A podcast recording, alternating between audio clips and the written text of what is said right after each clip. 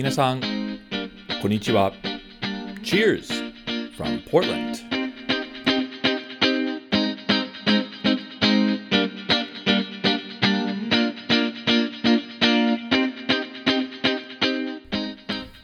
皆さん、こんにちは。どうも、お収集ブログのレッドです。ポートランド、オレゴンのお酒シーンを紹介するおトックポッドキャストへウェルカムです。これはポッドキャストのエピソード15です。このエピソード15ではオレゴンのお酒ニュースやおすすめのタップルームのモンクレスを紹介します。そしてインタビューセグメントでオレゴンのことが大好きであり愛知県でちょっとしたのオレゴンを作った馬場紀之のさんのストーリーを共有したいと思います。馬場社長は結構面白い方ですのでご期待ください。なお、このポードキャストはトラブルポートランドの提供でお送りします。ポートランド観光にご関心のある方、ぜひ www.travelportland.jp へどうぞ。トラブルポートランドの皆さん、ありがとうございます。今回のエピソードを早く始めたいんですが、その前にドリンクタイムです。今日のお酒はターミナルグラビティの IPA です。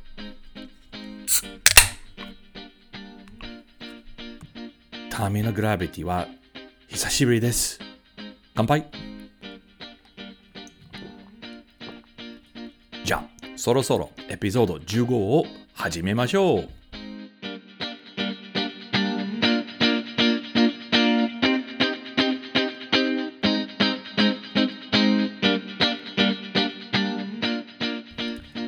はじめにオレゴンのお酒シーンのニュースなんてのを共有したいと思います。1点目はアフターコロナのお祭りの再スタートです。実は6月30日からオレゴンでの緊急事態宣言は終わり、ビフォーコロナの状況に戻りました。つまり、マスクは不必要。ソーシャルディスタンスも不必要になっています。そして、飲食店ではお客さんの人数はの制限はありません。本当に嬉しいことですね。もちろん、まだまだ気をつけなければなりません。デルタのバリアント、その他のその他のバリアントはまだまだありますからね。だが、今のところ、オレゴンはまあまあノーマルに戻ってます。その結果、お祭りは再開催してます。7月10日にポートランドの郊外でコロナ後の初めてのビアフェスティバルは行いまして大人気でした。そして8月末に Portland Craft Beer Week は行い、その後に Fresh Hop Festival、オクトーバーフェスト、 Holiday Ale Festa、その他の小さなお祭りを開催する予定です。なお、オレゴンの最大ビアフェス、 Oregon Brewers Festival は今年に中止のままです。そして日本、オレゴンのコラボビアフェスの、えー、 Fuji to Hood も2021年に中止されましたが、来年の2022年に開催するつもりです。 Fuji to Hood を再開催すれば本当に最高ですね。実現をするように頑張りたいと思います。次のアイテムは、まだオープンしてない Steeplejack の日券名の醸造所の発表です。以前、このポードキャストで紹介したのように、今年にポートランドの新しいブルワリー、スティップルジャックはオープンします。予定通り、土壌蔵賞は7月末に、えー、開店します。それをすごく楽しみにしてます。もちろんビールを、まあ、飲んでみたいんですが、もう一つの理由はスティップルジャックの施設です。実はその建物は1909年地区の古い教会です。スティープルジャックのオーナーはその教会を改造して、昔の綺麗なままに戻しながら、その建物の中でブルワリー、バー、レストランを作った。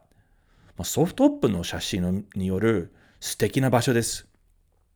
ヘッドブルワー、アシスタントブルワーは2人とも女性であり、結構珍しいです。不思議なのは、その教会ブルワリーはまだオープンしてないなのに、日課証明を発表しました。場所はポートランドの郊外のヒルズボローになります。日建名の醸造所の施設は古い教会ではなく、近代的なウェアハウススペースだそうです。その日建名の場所は、一軒目の教会より広く、えー、人気なビールをあそこで large batch を作ります。そして、 canning machine も二軒目の場所で導入されます。コンセプトとして、バリアなしでお客さんの前にビールを製造します。まあ、面白い、インタラクティブなアプローチですね。まあ、2軒目へ行く前に1軒目の場所でお祈りをしたいです。最後、ゴージャスビールのニューブルアリのニュースを共有したいと思います。日本人のクラフトビールファンたちはもしかしたら、えー、ゴージャスビールを知らないと思います。2020年のコロナ直前にゴージスはポートランドの元コアリションブルワリのスペースに入居しました。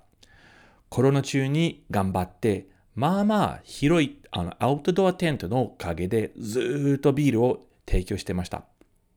だが、前からそのポートランドのお店はファーストステージだけでした。セコンドステージとして本当に感動的なコロンビアゴージ、渓谷ですね、のど真ん中に位置するカスケードロックスという、小さな町で日軒名の醸造所を建つ予定でした。そして、その日課証明は、えー、7月中旬にやっと完成になりました。その新しい施設は3階建ての建物です。1階はブルワリとタップルームのバーがあります。2階はテーブルと椅子のあるモダンデザインのエリアです。そして3階はまた飲食エリアですが、室内以外に室外デッキ2カ所あります。そのアウトデッキからコロンビア渓谷、コロンビア川、その川を渡る大橋が見えます。フードも提供されます。少し珍しいですが、地中海料理になります。カスケロックスとして、まあ、結構高級料理かもしれない え。僕はゴージスの新しい場所へ行ったことはないんですが、ポートランドから約45分だけの綺麗なドライブですので、もうそろそろ行こうかな。以上、ポートランド、オレゴンのお酒シーンのニュースでした。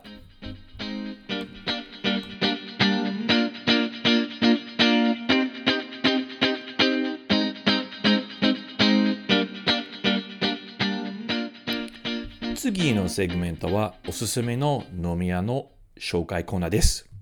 今回、またポートランド街のお店を紹介したいと思います。それはポートランドから約3時間半にあるベンド市のモンクレスです。ベンドを来たことはある日本人はたくさんいると思いますが、本当にビール天国のような街です。すごい数のブルワリはありまして、その中でデシュッツ、クラックス、テンバレルは有名です。そして、ベンドの奥の醸造所には IPA、ペイレール、ピルスナは名物です。冬ならもちろんスタウト系のビールはより出ます。ただし、モンクレスは全然違う。基本的にベルジャンスタイルのビールしか作りません。ベルジャンウィット、dark strong、double ale、triple ale、quad ale など、もちろん Belgian 系の酵母を使用するビールがほとんどです。オープンする頃、 Monkless のタップルームはベンド市の中心街から少し離れている、あの industrial park の倉庫にありました。ビールの製造所はタップルームの隣にあり、タップルーム、自体は、まあ、デザイン、インテリア的にかなりシンプルであり、食べ物、まあ、としてはチップスしかありませんでした。だが、2、3年前にモンクレスはよりベンドのセントラルエリアに新しいタップルームをオープンしまして、本当にいい場所です。まず、えー、バーエリアのデザインはかっこいいです。ベルギーの教会にインスパイアされ、エディソン電球がかかってあります。そしてタップルームの外に結構広いアウトドアパティオスペースはあります。そのパティオからベンドの中に流れているデシュツ川、川の上に遊んでいる人人々が見えます。すごく開放感のある場所です。そして新しいタップルームでは美味しいお料理は提供されています。そのお料理もベルギーにインスパイアされています。フライポテト付きのメニューアイテムの何でもおすすめです。もう最高に美味しいベルジャンフライポテトはついているからですね。もちろん、ビールは一番大事なポイントです。僕は個人的にベルジャンスタイルビールはそんなに好きじゃないんですが、モンクリスのビールなら何と言えばいいかな。えー、そんなにベルギービール臭い ではないです。つまり、えー、ベルジャンビールはよくあの出すあの濃い香り、また、えー、風味は、モンクリスのビールの場合なら少し抑えてあります。ですから、モンクリスのライトなビールから強いビールまで全品は結構美味しく、ベンドシーで提供されるビールとして珍しいです。まあ、注意点ですが、IPA は提供されなされてないんです。8、9、10%のビールは多いので、ゆっくり飲んだ方がいいと思います。モンクレスはポートランドから遠いので、やっぱり一泊にベンドで泊まった方がいいアイディアです。そうすると、飲酒運転は心配なく、同じベンド市の他のブルワリーへ巡ることができます。以上、飲み屋紹介コーナーでした。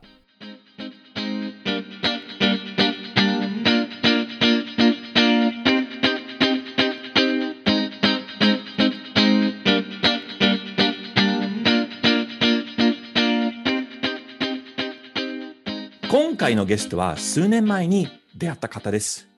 佐世保生まれ、現在愛知県で暮らしている馬場紀之さんには本当に面白いライフストーリーはあります。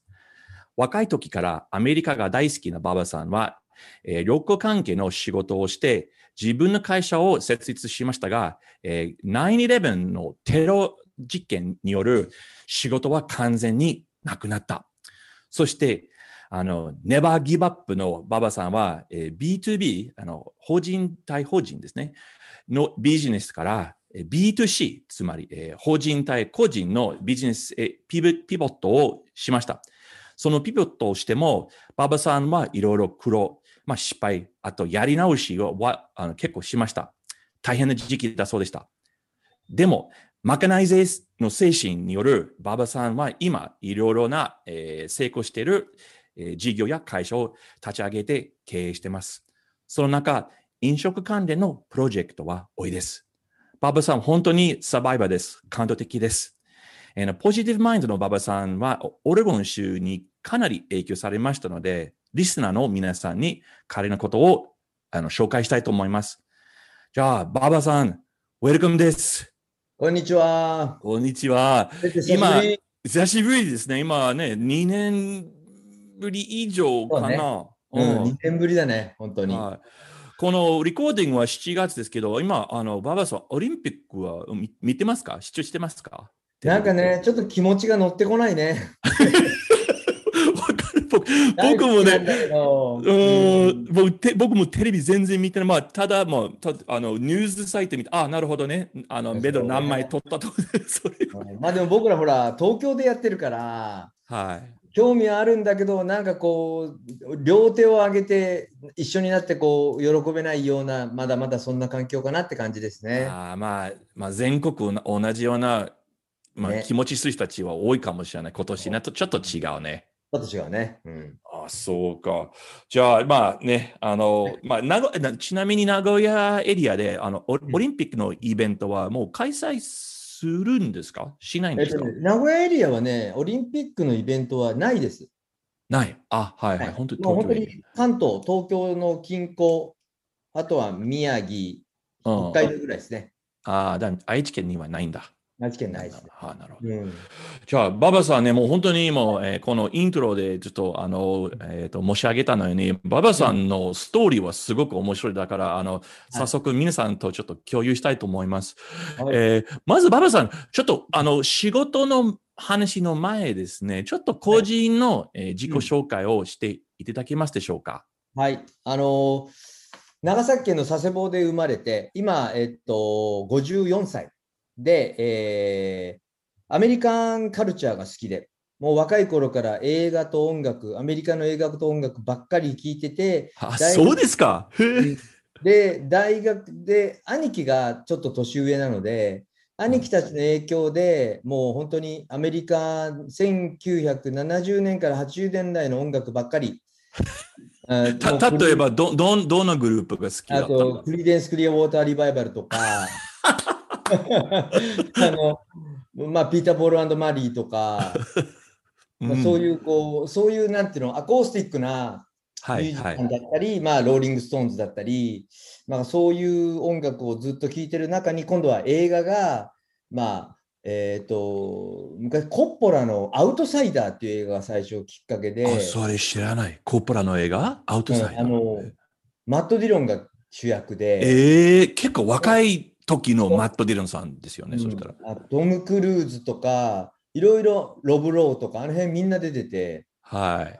で、それがなんかちょっとアメリカだなって、かっこいいなって思ってたところから、まあ、アメリカっぽい映画がすごく、こう、えーと、フラッシュダンスだったり、ストルースだったり、えービバリー・ヒルズ・コップとか、まあ、その前だと、えっ、と、クリント・イーストウッドのダーティー・ハリーとか、はい、はい、すごい有名なシリーズですね。アクションムービー見て、で、初めて行ったのがサンフランシスコ。であ、うん、サンフラン、うん、はい。あ何年何年でした？えっ、とね、今から34年前、2000だからえ1990年ぐらい、に、あの、サンフランシスコ。サンフランシスコ。で、はい。えっ、と、もうまるで映画の中にいるみたいだった。パーティーハリーの。もう本当、ハリーキャラはいはいが角のお店からハンホットドッグ食べながら、マグナムぶら下げて出てくるんじゃないかって思うぐらい、もう映画の中にいるようで。あやっぱ、あれは大印象的ですね。はじもう第一印象すごかったです、そしたらね。で、すごくあやっぱりアメリカってすごく素敵と。でもまあその中でちょっとレイシズムだったりも感じたり、ちょっと怖かったり、治安が悪かったりを感じて、うんでも僕あのヘミングウェイも好きで、あ、そう。うんうん、でヘミングウェイを読んで、今度はフロリダに行きたくなって、えー キーウェストに結構行くようになって、えー日本からめっちゃ遠いんじゃないですか、フロリダは。めっちゃ遠い。めっちゃ遠いよお。ー20時間ぐらいかかるもん。そうね。はいはい。で、まあ、東か東だとフロリダ、まあ、ウエストコーストだとサンフランシスコ、ラスロサンゼルス、まあ、その辺ずーっとうやってる中で、まあでも証券会社で僕仕事をしてたから、はい。働きながら、で、でもやっぱりどっかでこう、アメリカ人のライフスタイルを見てかっこいいなとか、ああいうこう、気を気負うことなくこうリラックスしてライフスタイルを送れないかと思って独立した。あではい。起業をしたんだけど、えーさっき紹介していただいたように9-11で仕事がなくなって、で、その後、またアメリカンカルチャーに触れるようなビジネスをしたいと思った時に、デトロイトでミーティングがあって、僕、アメリカの。はい。アメリカ・デトロイト？はい。うんはい。デルタ航空と契約があったんで、ああ、そうか。そうね。うんはい。ま、あの、あれ、でハブ、ハブシティですね、デデトロイトはね。そうそうそうそう、ハブシティ。で、その時に、機内紙で、あの、オレゴンの特集を見て、何か感じるものがあって、航空券変えて、ポートランドに飛んでって、で、その時に、うん。み何もわからなかったから、本当に適当に検索して、どんどんどんどん回ってたら、ダウンタウンの人に、えーここから3時間ぐらい行ったところのユージーンって町で、キングエステイトってワイナリーがあるよって、そこ見に行ったらって言われて行ったところ、もう感動だった。もうこれ以上素敵な世界ないって思うぐらい。え、あれ、バブさん、あれは何年です？初めて、あの、オレゴン、ポートランド行ったえ年っ。とね、2000年ぐらい、あ、違うな、2005年ぐらい。あ、だから9-11の後で、前の仕事ちょっとあれ、ちょっと、まあ、なくなって、で、で、これからどうするかと。ビジネスをどうしようかって考えてたときに、まあ、なんとなくこう、B2B のビジネスから B2C に切り替えていくなら何がいいんだろうと思ってたときに、ポートランドに行って、で、ワイナリーを見て、で、オレゴンの人たちが全米から来るお客様を地元の食べ物、地元のワインで、地元のスタッフがもてなしてる姿がもう本当に美しかった。こんな美しい世界、もうこれ以上のものないと思うぐらい美しくて。あそう？へえ、あそれものアメリカがいろいろ回った、回ったことあったなのに、そう、オレゴンだけは特別に美しかった。えー、そうでありがとうございます。どうしてもそれを、どうしてもそれを日本に作りたくて、そのオレゴンに行けばいいっていう考え方じゃなくて、このオレゴンのこういうライフスタイルだとか、ビジネススタイルを日本で根付かせることできないのかなと思って、日本に帰ってきて、ワインをやろうと思って。ああ、そうか。で、ババさん、あの、まあ、今の、あの、まあ、今の仕事、今の、まあ、会社のグループはブルーチップですね。うんえーまあ、まあ、ワイン、あの、ワインももちろん提供して、あと、まあ、ワイン以外に結構やりますけど、それ、ブルーチップのうん紹介も、えーお願いできますでしょうか？はい。えっ、と、ブルーチップって会社、えっ、と、ね、英語でブルーチップって先行き有料な会社のことをブルーチップって呼ぶんで、僕らも将来有望になれる会社になろうということでつけた名前がなるほどね。はいはいはいはい。で、その中でやっぱりアメリカンカルチャーにをベースとしてお客様を幸せにしよう。僕らの社税はデリバリングハピネスっていうのが僕らの。いいね。はいはい。いいね。それが僕らのテーマとしてやってるので、その中でハンバーガーショップを3つ。3つ。はい。で、ワイナリーとワイナリーに併設したオレゴンのようなワイナリーレストランが1つ。はい。あと、名古屋市内に、えーうちのワインが飲めるワインバー。おーそれこそ、えーっと、レッドに教えてもらった塩素を見てはい、感動しはいて、塩素のようなワイナリー、アーバンワイナリーを作りたいと思って今年作った。え、つまり、うんあの、アーバンワイナリーというのは、まあ、ワインバーだけではなく、うん。ワインを実際作る？市内に。市内で作る。名古屋市内？そう。え、ちょっと待って。それ、名古屋市内の唯一のワイナリーかな？そうです。まあ、そうですよね。うわ、OK。じゃあ、今そのブルーチップグループで、な、はいな何社とか何、何事業ありますか？えっと、飲食だと5店舗。?5 店舗。はい。はい。で、その中、それと別で、ワイン事業と、ブルーベリー事業と、うん。いちご。OK。はい。その農産物関連のそうそうそう3つの事業あります。うん。で、ワイン用のブドウの栽培も。はい。で、うんその飲食店の中の、まあ、なんていうのフラッグシップっていうかのの一つは、えー、ほら、オレゴンファームワイナリー、えーののの場所ですね。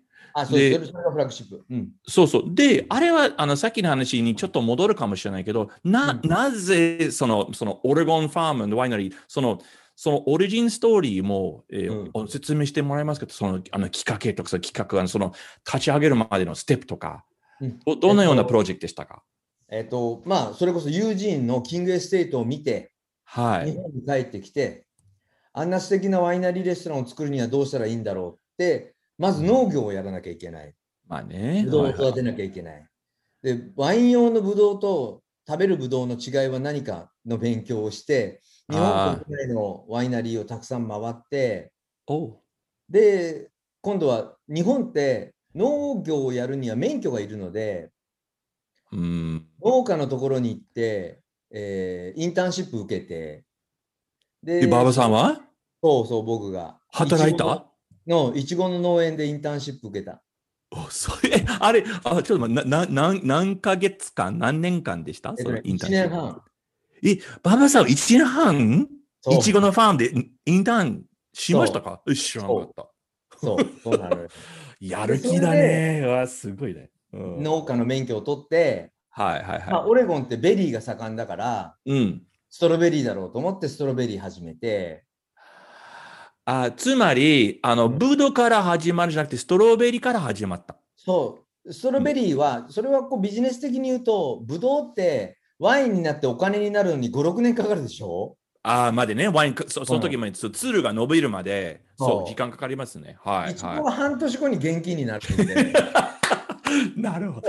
まあまあね、ベースはね、ビジネスマンだからね、それ考えなきゃね。はいはい。あ、そう、半年で元気になるんだ。うん、だからストロベリーがいいと思ってストロベリー始めて、はい。で、ストロベリーで動きながら、今度はあの日本のまた法律で、農地にレストランを建てちゃいけないので、はいはいはい。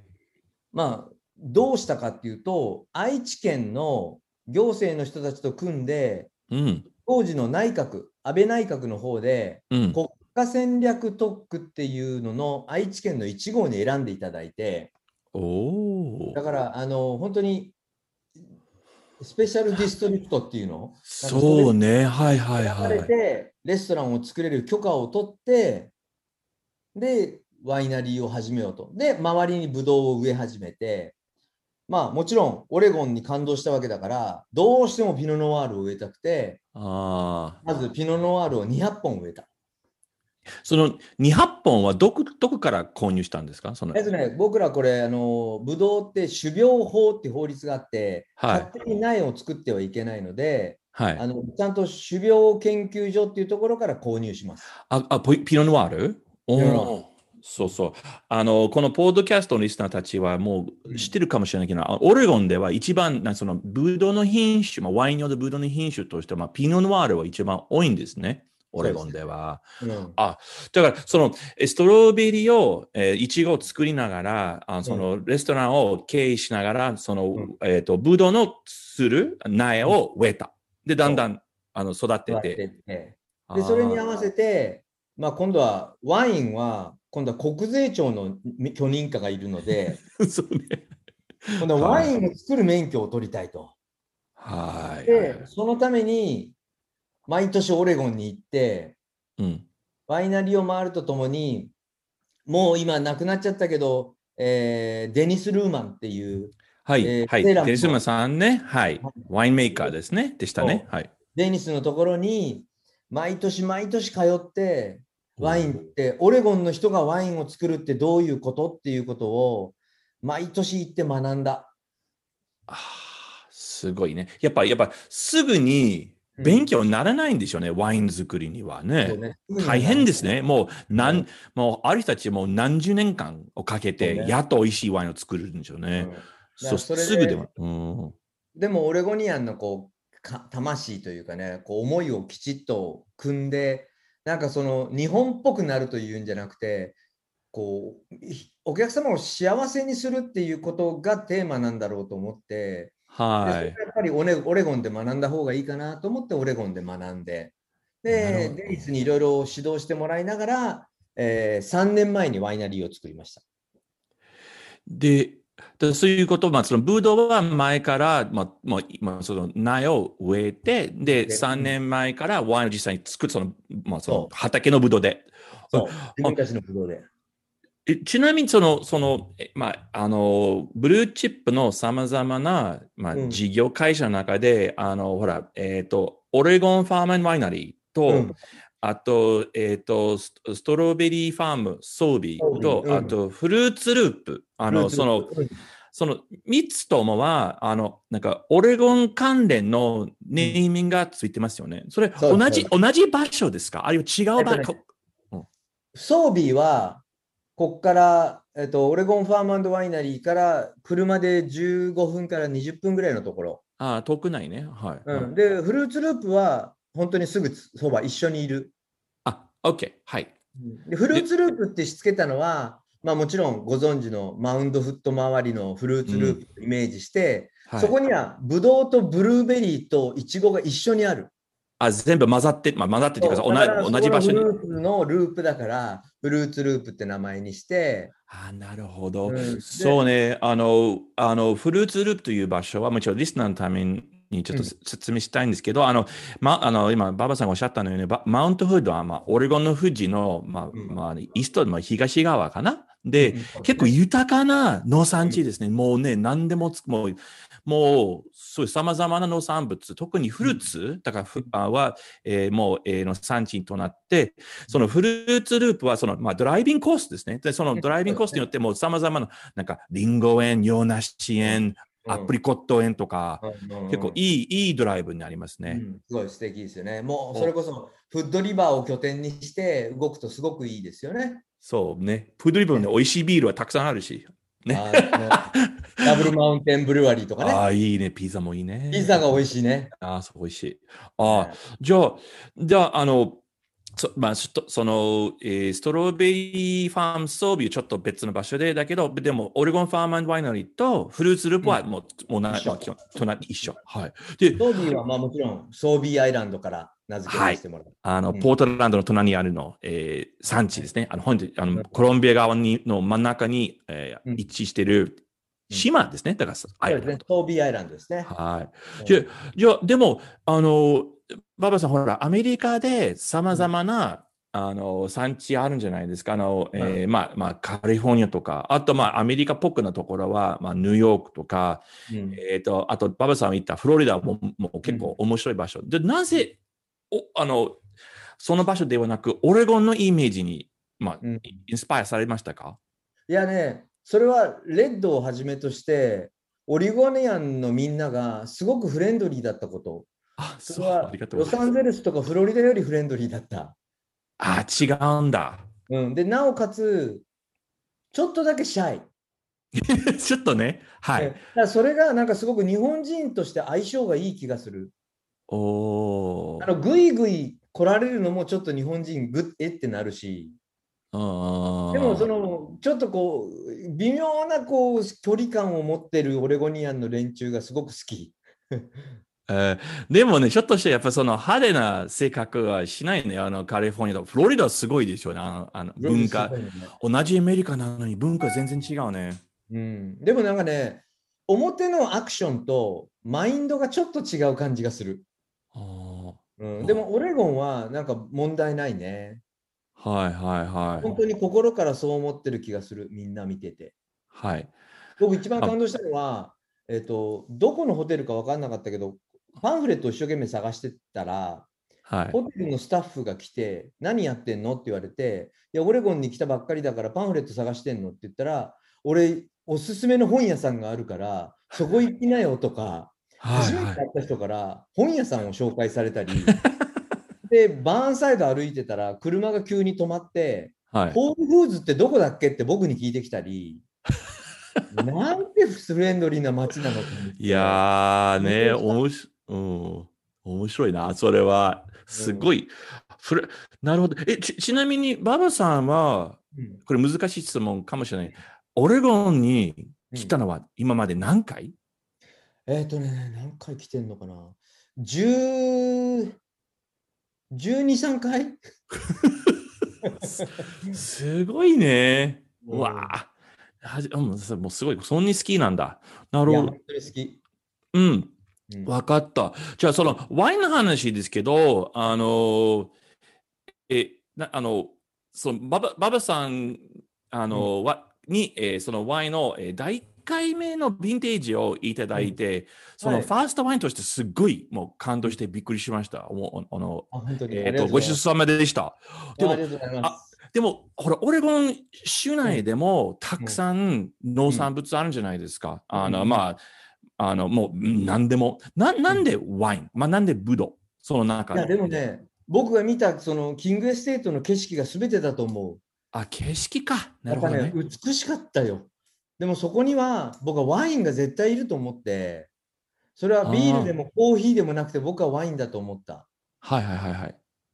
でまあ、郊外に行くと素敵なワイナリーがたくさんあるし、やっぱりこう、ボトルがテーブルの上に置かれるだけでみんなの会話が弾むというか、うん、そうね。軽くなるよね。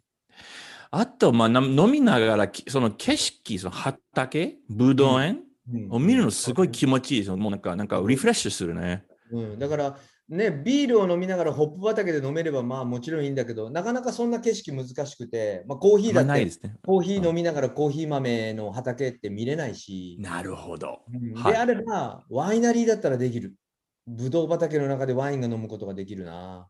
あえで今、その、今のワイナリーで、あの、まあ、今、ピノヌワール、えーうんのみですか？あるいは他のあるんです、あとピノブランとあ、はい。シャルドネ。OK、OK。つだからもう、あの、この、まあ、ポーオオレゴンに近いですね。あの、最近、ピロノワールはナンバーワンだけど、あの、その、シャードネはナンバー、あの、3番目かな？あの、うん。え、愛知県ってどう？やっぱ、うん。その、ブドウを育つことは難しいですか、うん、全然大丈夫。本当？うんただだって、うん。うん、オレゴンのようなブドウは作れない。ああ、まあでも、ね。オレゴンのようなブドウが作りたいわけじゃなくて、うんオレゴニアンのマインドを持ったようなブドウを作りたいだけだから、なるほどね。僕はこのとこ愛知県っていう地に根ざして、この地の地域性を持ったワインを作れればいいなと思って。えーえ、今、愛知県って、あの、うんワイナリーのかの件数、数はどれぐらい？えっとね、人口、ポピュレーションが750万人いるんだけど、はい。ワインの免許持ってる人3人。え、で、で、あの、馬場さんはもちろんその一人で、であと2つ。あ、二つ、あ、そうか。じゃあ、その、えっ、と、し名古屋市内のワイナリーも別の免許？わ名古屋市内のワイナリーはまた僕が新しく免許を取る。おおまから、だまだ今つあの作ってる途中だから。はいはい。でも、これが免許二つを持つことになります。2つ持つことになる。えーじゃあ行ってみたいな。え演演奏に、あの、えーの、まあ、リスナーさんは、まあ、ご存知じゃないかもしれないけど、えー演奏という、えーワイナリーは、アーバンワイナリー、市内ね、あの、うん都市市内ワイナリーで、まあ、ポートランドにあって、結構かっこいいですね。あの、インテリアとか。ね、めちゃめちゃかっこいい。ね、かっこいいね。だから、あの、要するに、アーバンワイナリーのメリットは、もう、あの、そのワイナリーが作るワインは、まあ、その遠くまで行けなくていい、もう、行かなくても飲めますよね。うん。時間がなければとか、まあ、うん飲酒運転したくなくない、できないから、市内ですごいね、あの、ワイナリーのワインを飲むのすごい、もう、あの、幸せ。ええあ、そうか。じゃあ、あの、じゃあ馬場さんは、あの、まあ、今まで12、13回ぐらい、やっぱりその肌で感じるように、えーまあ、オレゴン何回、えー来てくれましたけど、あの、まあ、これからの話ですが、えーまあ、今までいろいろ、あの、オレゴン、あの、にインスパイアされて、例えば、キングエステートとか、ソービーアイランド、フルーツループとか、まあ、これから、うん。オレゴンに、あの、うん。あの、インスパイアされてほしい。えーあの、これから、あるいはこれからオレゴンに対する期待すること、勉強したいことは何ですか、いや、僕はね、えーオレゴンの人たちにこうやって優しくしてもらって、オレゴンのカルチャーを教えてもらったんで、僕はあの、オレゴンで店を出したい。うわ次は、ね。わおスクープだ、スクープ。これは。まあ、え？それは場所はまた、おあの、レッドに相談するけど、でも、僕の夢は、次の夢は、名古屋市内にワイナリーを作ったら、はい。今度は日本人が作る、例えばハンバーガーとかをアメリカ人に食べさせたい。ねうん。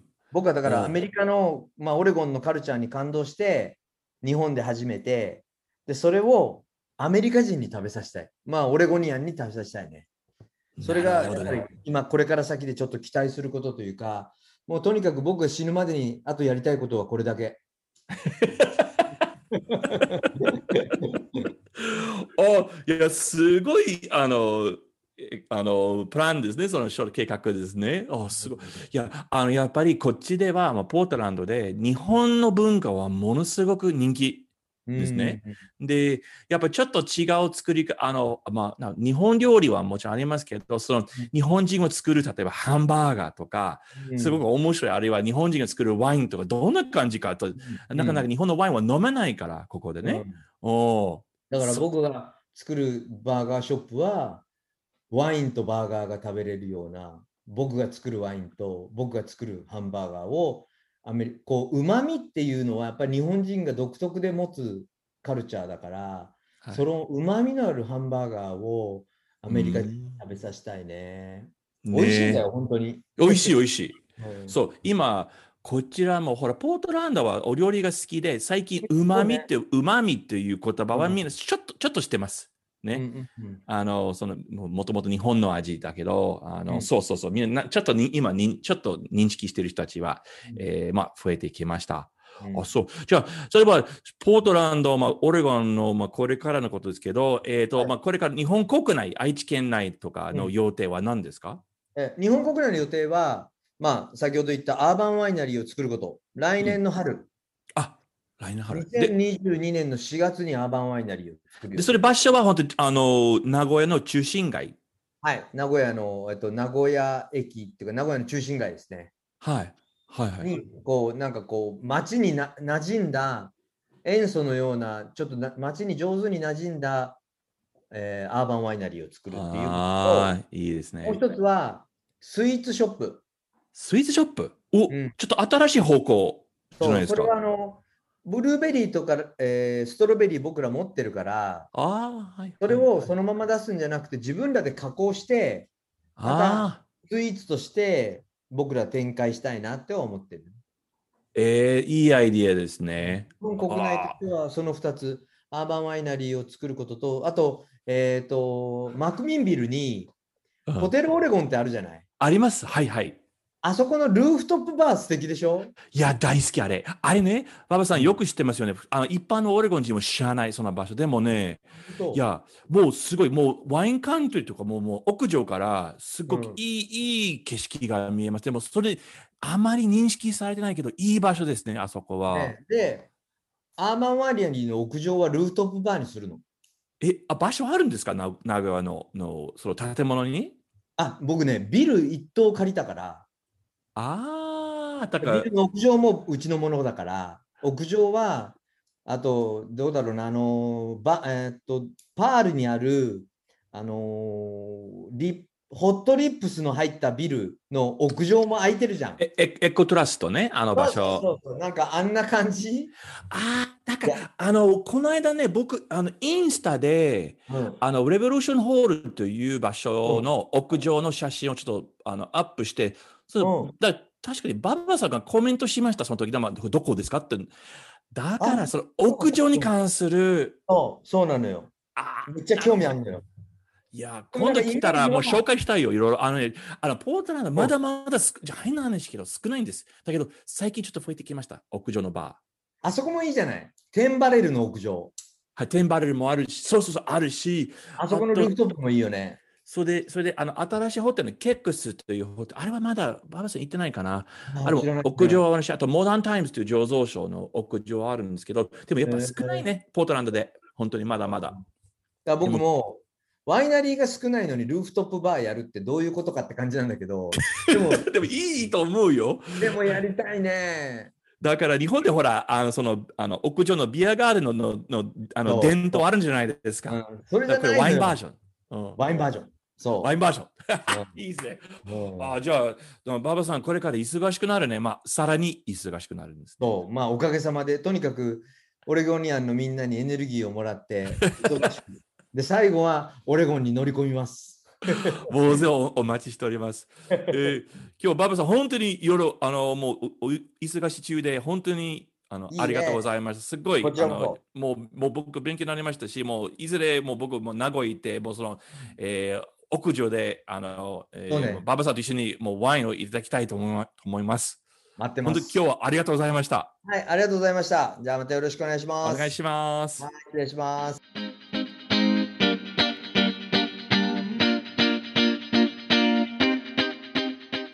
皆さん、どうでしたでしょうか？ババさんのストーリー。エネルギーのある方と思わない？ババさん、またオレゴンで会いましょう。早く戻ってね。